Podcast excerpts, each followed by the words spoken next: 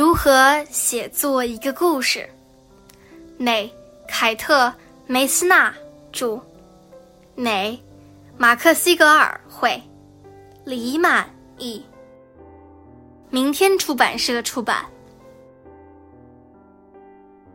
第一步，搜寻一个好的想法，一个会闪闪发光的灵感。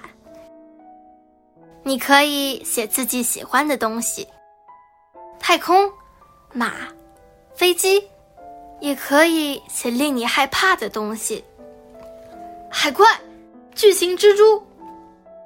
你可以写自己非常熟悉的事物，踢足球、狗。也可以写一个你想要好好研究、深入了解的主题。如果那些想法不那么亮眼。也不要担心，有时候你只有积累的足够多，才能找到最合适的那一个。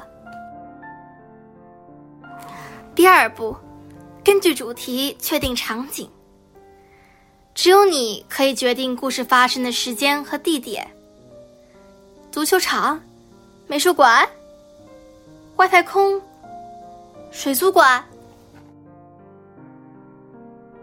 第三步。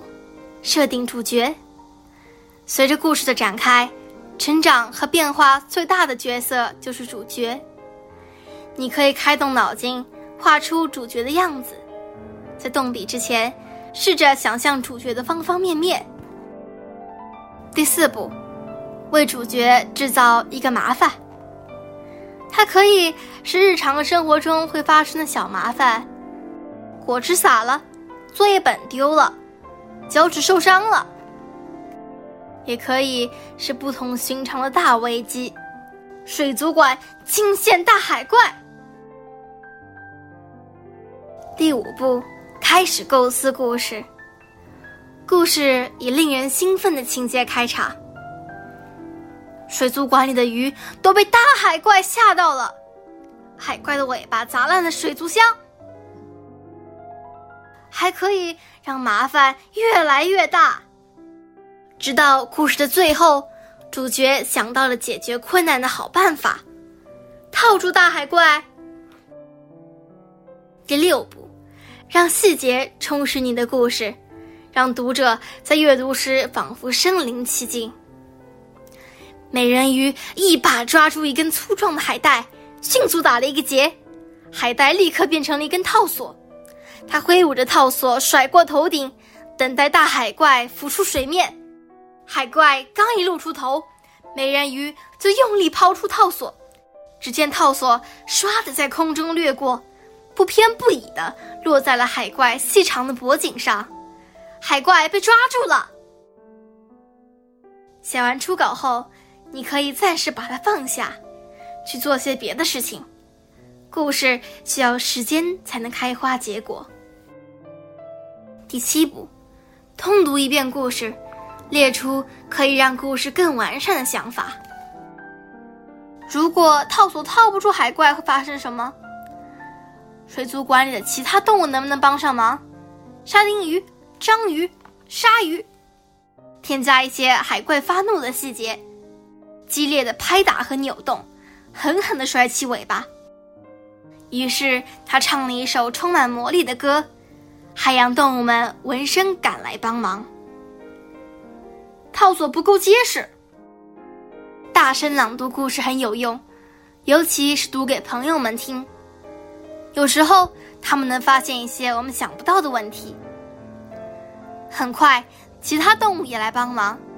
救命！美人鱼大喊道：“你要不要在这儿再添加一些细节？”正当美人鱼快坚持不住时，一群沙丁鱼赶来，它们绕着海怪一圈一圈的游，活像一个乾坤圈。大海怪被搞得晕头转向，一只大章鱼带着更多海带套索冲过来，要捆绑住海怪。鲨鱼，美人鱼大喊道。刹那间，两条大白鲨听到了美人鱼的呼唤，美人鱼先用套索套住鲨鱼，然后骑了上去。她紧紧地抓住套住海怪的套索，跳过水族箱。第八步，修改完成后，你的故事已经足够精彩了。这时，你需要多读几遍，确保每段话的开头空两个字，以标点符号结尾。如果你还有不确定的字词，现在是检查的好时机。第九步，为故事取一个有吸引力的名字，再配上插图。如果你愿意的话，图画有助于讲述故事。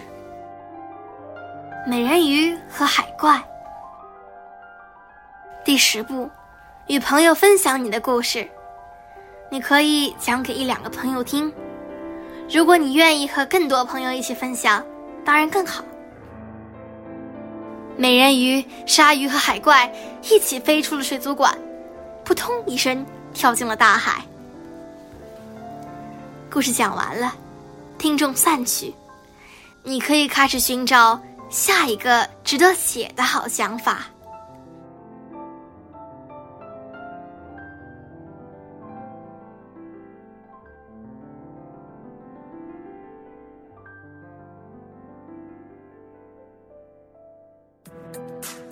今天就讲到这里啦，希望大家继续聆听家宝讲故事哦。